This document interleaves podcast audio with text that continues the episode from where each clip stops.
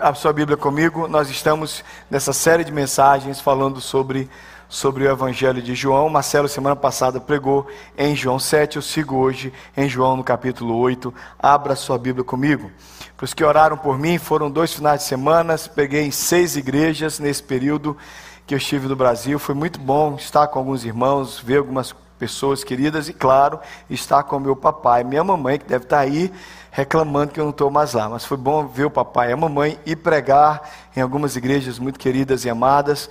E eu, cara, o pessoal gosta de vocês, viu, gente? O pessoal gosta da Betel. O pessoal, eles falam da Betel que eu falo assim: é a gente mesmo? Não, a Betel, eu digo, é, a Betel, eu digo, é, é a Betel. A gente tem umas falhas bem feias lá, mas se vocês gostam tanto da Betel, eles falam da gente assim com uma empolgação. Digo assim, eu preciso empolgar mais, porque é muita coisa boa que eles veem. Vem só o vídeo, mas é, tem, tem umas coisas boas, algumas coisas boas acontecendo da gente. Aqui na realidade nós temos as nossas lutas, mas graças a Deus que nós positivamente podemos influenciar e abençoar tantos lugares. E eu louvo a Deus por por tudo que a Betel é e representa na vida das outras igrejas também. E é legal, citando fora, gente que acompanha o culto, gente que assiste os nossos trabalhos e fala bem da nossa igreja. Glória a Deus por isso, amém? Gostam até do Jeff, acredite nisso.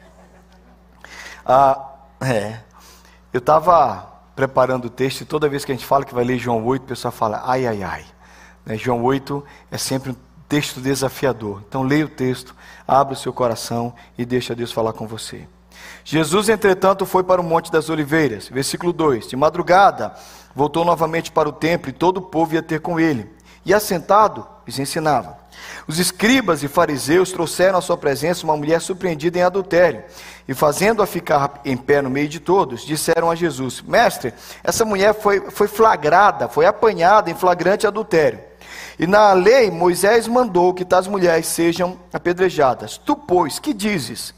Isso diziam eles, tentando para que terem do que o acusar. Mas Jesus, inclinando-se, escrevia com o dedo. Como insistissem na pergunta, Jesus se levantou e lhes disse: Aquele que dentre vós estiver sem pecado, seja o primeiro que lhe atire a pedra. E tornando a inclinar-se, continuou a escrever no chão.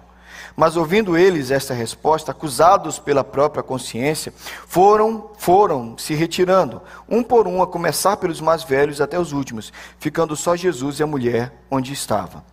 Erguendo Jesus e não vendo mais ninguém além da mulher, perguntou-lhe: Mulher, onde estão os teus acusadores? Onde estão aqueles teus acusadores? Ninguém te condenou? Respondeu ela: Ninguém, Senhor. Então lhe disse Jesus: Nem eu tampouco te condeno. Vai e não peques mais. Vamos orar. Peço para Deus falar com você. Se você puder mão, colocar a mão sobre o peito, numa atitude de oração, de clamor.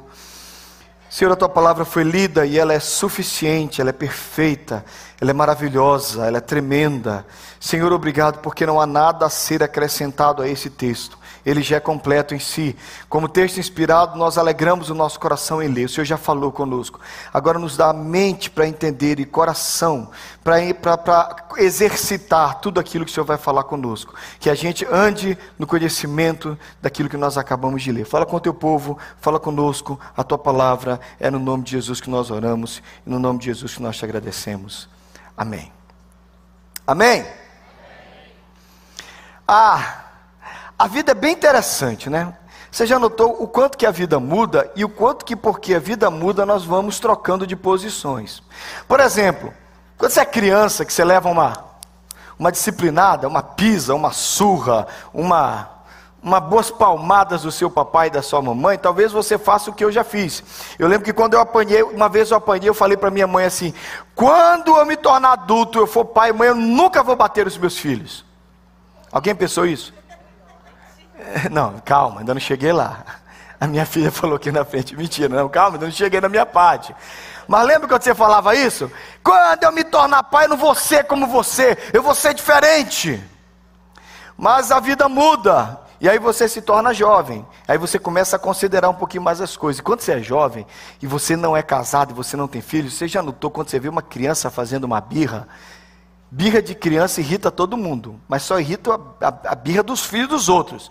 E você vê o filho dos outros dando uma birra, você fala, dando uma crise de birra, você fala: Ah, se fosse meu filho, quando eu casar e tiver uma criança, não vai fazer isso não. Aí um dia você casa e você tem filhos. E o dia que você tem a primeira crise de birra, o que, é que você pensa? Meu Deus do céu, estou pagando. E aí os anos passam. E você vê os outros olhando para você, e seu filho dando trabalho, seu filho dando problema. Seu filho, uma vez o Gabriel e alguns filhos de presbíteros da igreja resolveram saber o que aconteceria se eles tocassem fogo em alguma coisa dentro do vaso do banheiro. E aí realmente eles fizeram um pequeno incêndio.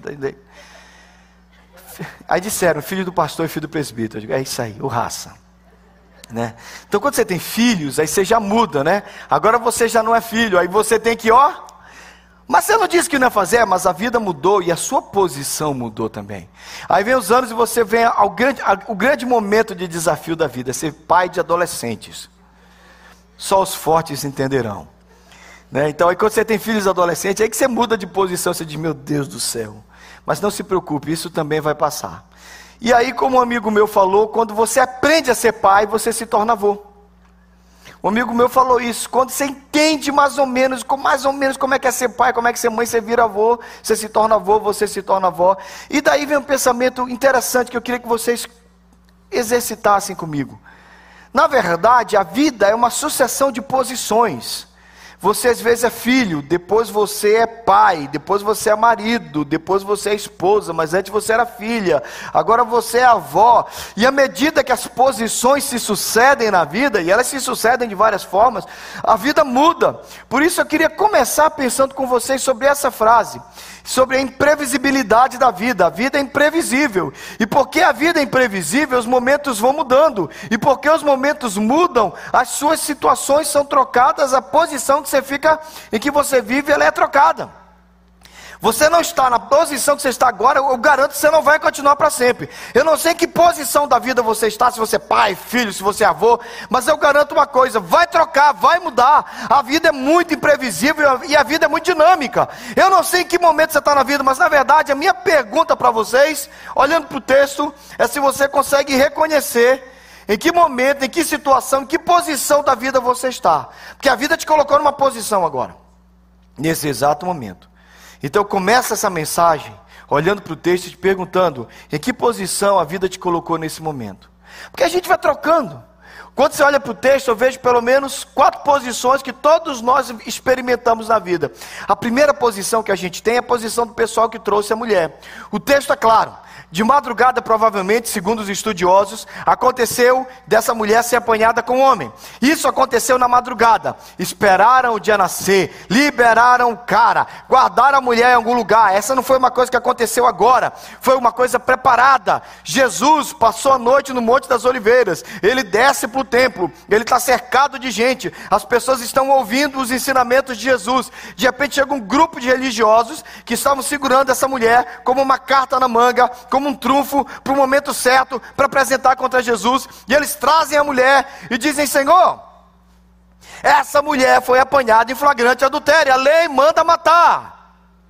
O primeiro grupo que eu queria convidar você a lembrar e pensar e meditar e raciocinar é que muitas vezes nós podemos passar por esse grupo, o grupo dos religiosos que julgam. A religiosidade nos ajuda a julgar. E aliás, é muito fácil usar o que Deus deixou para o nosso ensinamento, para o nosso fortalecimento, para a nossa bênção, para a nossa, nossa alegria, para a nossa proximidade dele. É muito fácil a gente pegar isso aqui e usar para machucar, para detonar, para arrebentar e para julgar. Em nome da religião e em nome da, da moral e dos bons costumes. Tantos apedrejamentos já foram feitos e o que você vê é um grupo de pessoas não preocupadas com a lei de Deus. Esquece, o texto é claro, é uma cilada, como diria Bino. Né?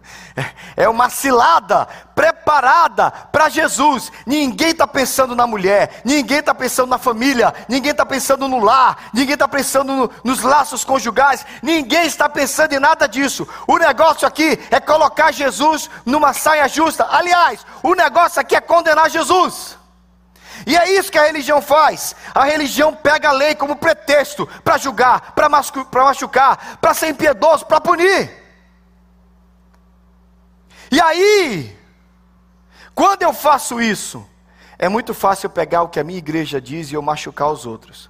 É muito fácil pegar o que a, o que a lei diz e dizer assim: a Bíblia diz. E não poucas vezes nós participamos de apedrejamentos espirituais, de apedrejamentos. Deixa eu contar uma história triste da minha vida para você. Eu tinha mais ou menos 18 anos, final da década de 80. E na nossa igreja, na nossa comunidade, no nosso grupo de jovens, uma menina engravidou do namorado. Lembre-se, final dos anos 80, uma igreja extremamente tradicional, extremamente moralista. E é para minha vergonha que esse foi primeiro, talvez o primeiro grande apedrejamento que eu vi espiritual. Porque nos corredores da igreja, a conversa era mais ou menos assim: você ficou sabendo da fulana? Sim. Você andava com ela. As minhas eu não. De repente as amigas desapareceram. De repente os colegas foram embora. E de repente ninguém mais era amigo. Porque ela era a pecadora.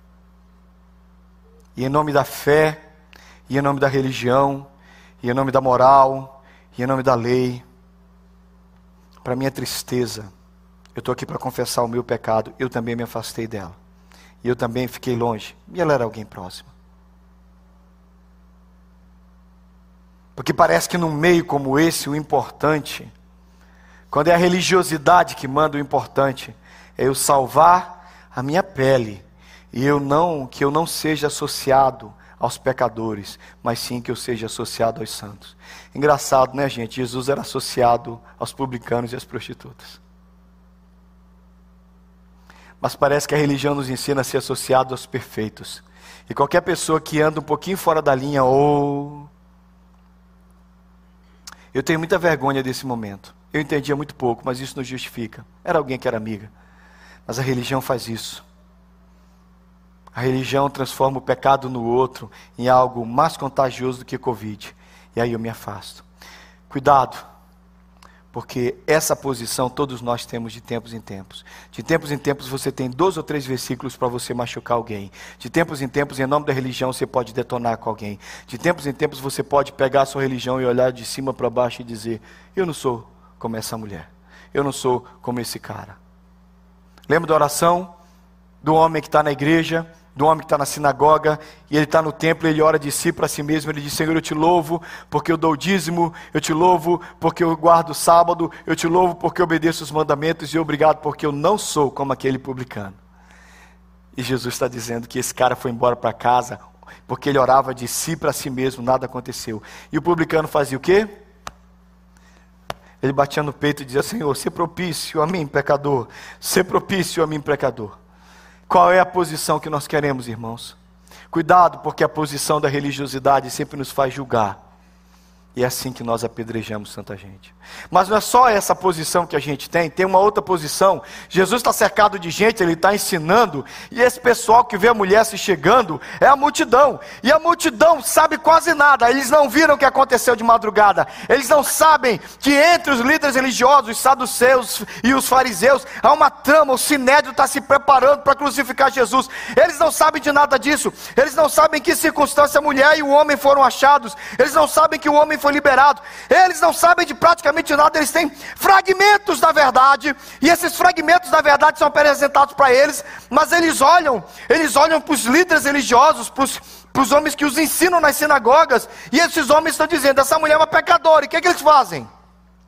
Influenciados, eles assumem que essa mulher merece morrer, porque afinal de contas, estão falando é porque é verdade.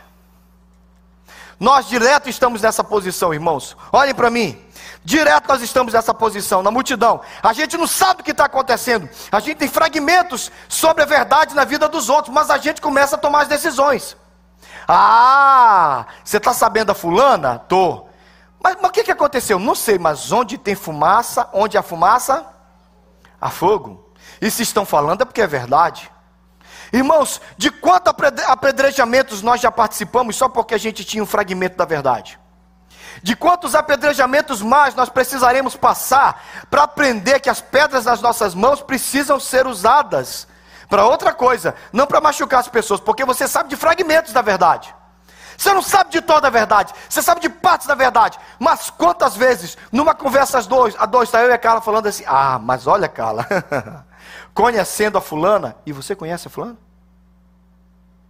Conhece mesmo? Ah, mas conhecendo aquele cara, você conhece aquele cara?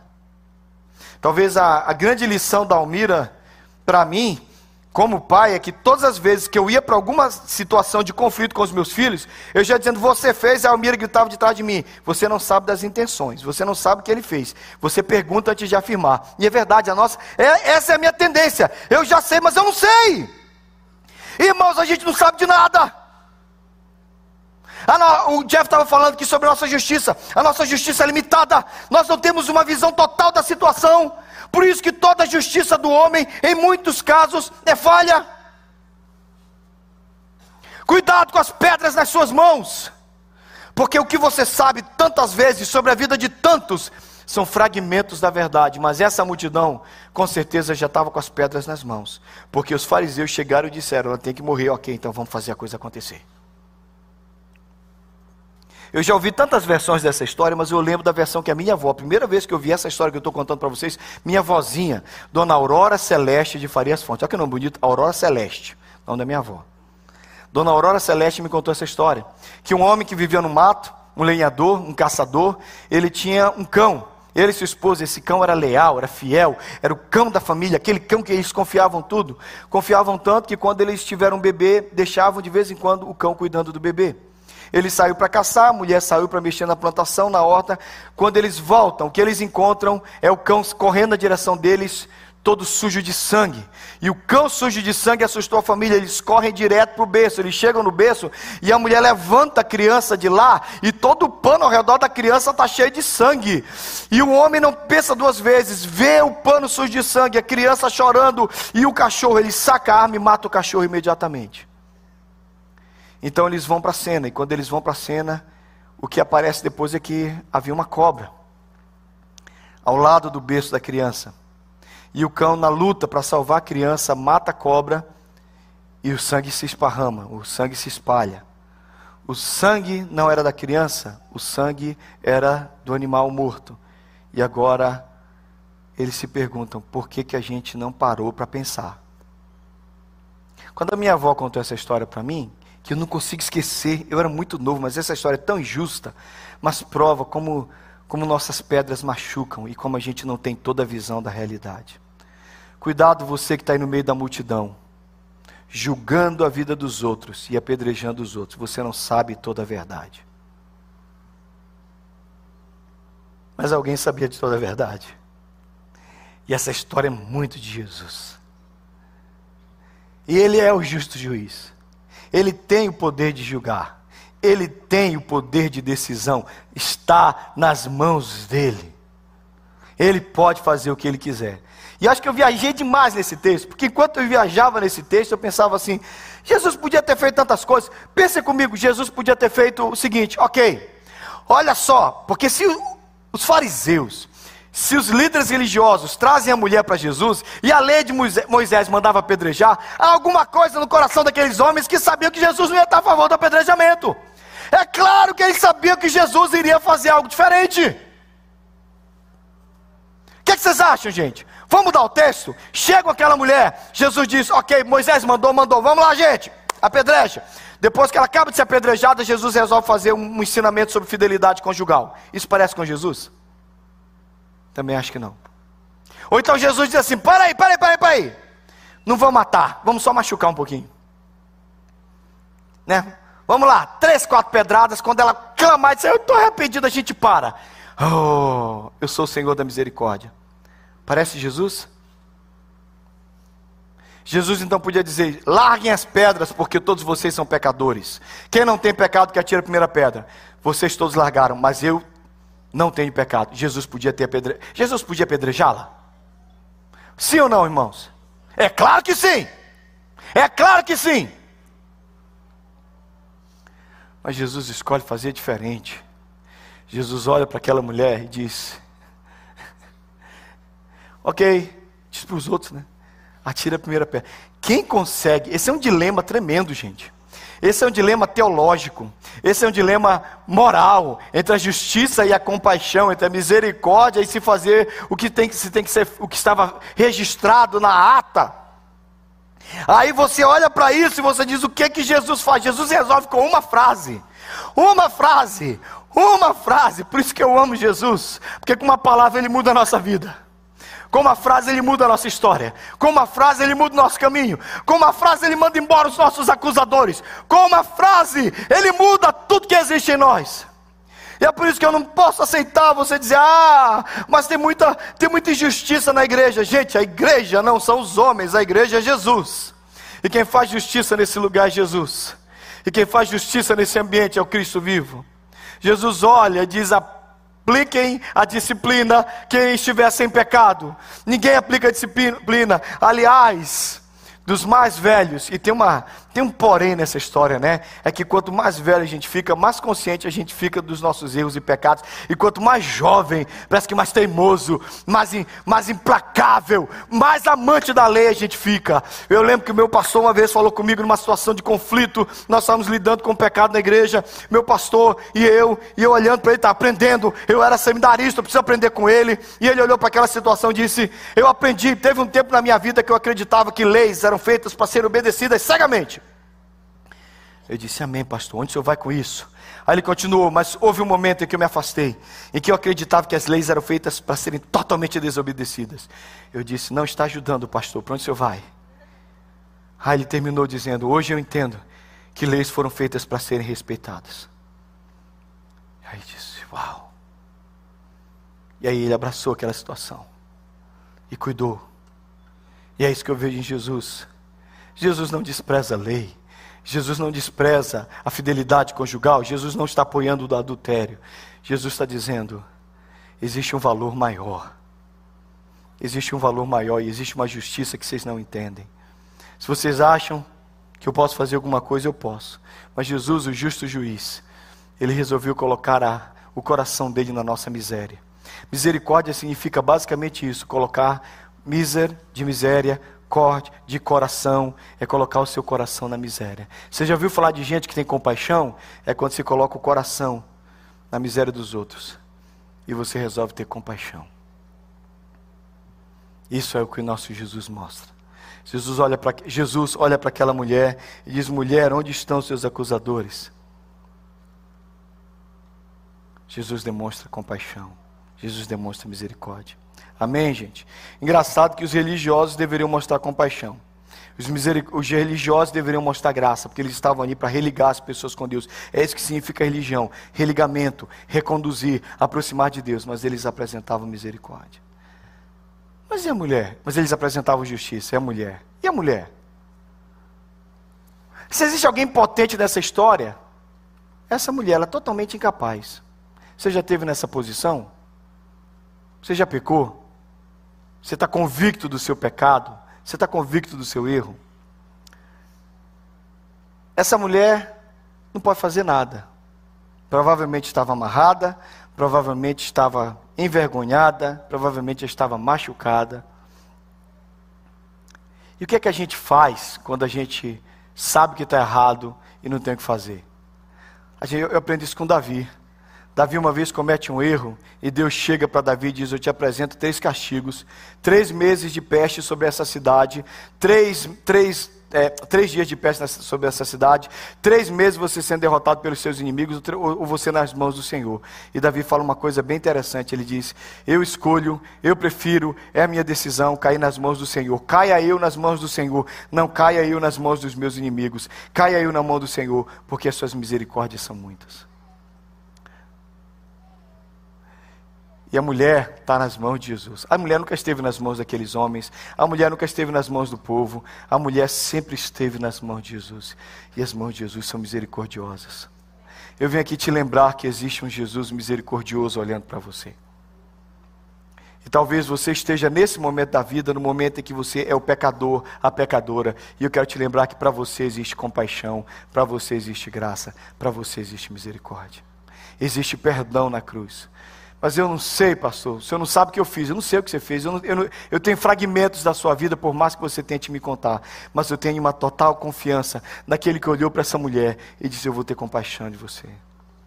Eu estava me preparando para esse sermão e eu vi a história de uma mulher lá no Brasil. O filho dela foi assassinado pelas costas com três tiros. E ela no testemunho ela conta que ela lembra dos tiros, ela lembra do som da bala, ela lembra do som que matou seu filho na quadra perto da casa dela. Ela corre e ela fala: "Foi o Rafael". E era o Rafael. Ela corre e o seu filho foi morto. Então essa mulher, depois do luto, depois do enterro, ela faz tudo para fazer chegar às mãos do assassino uma Bíblia. E na na Bíblia ela manda uma dedicatória. E depois de acessar, ela faz de tudo para conseguir ter o um encontro com ele na cadeia. E encontra com ele na cadeia. E um dia, depois de fazer amizade com esse rapaz, ela fala: Você sabe quem eu sou? Ele disse: Não. Você é só uma mulher bondosa que vem visitar um prisioneiro como eu. Essa mulher é brasileira. Essa mulher existe. Isso não é uma história. Você acha no YouTube. Você sabe quem sou eu? Ela disse: Não. Eu sou a mãe do Rafael que você matou com três tiros pelas costas. Mas você leu a dedicatória da Bíblia? A dedicatória da Bíblia era uma dedicatória de perdão e de graça.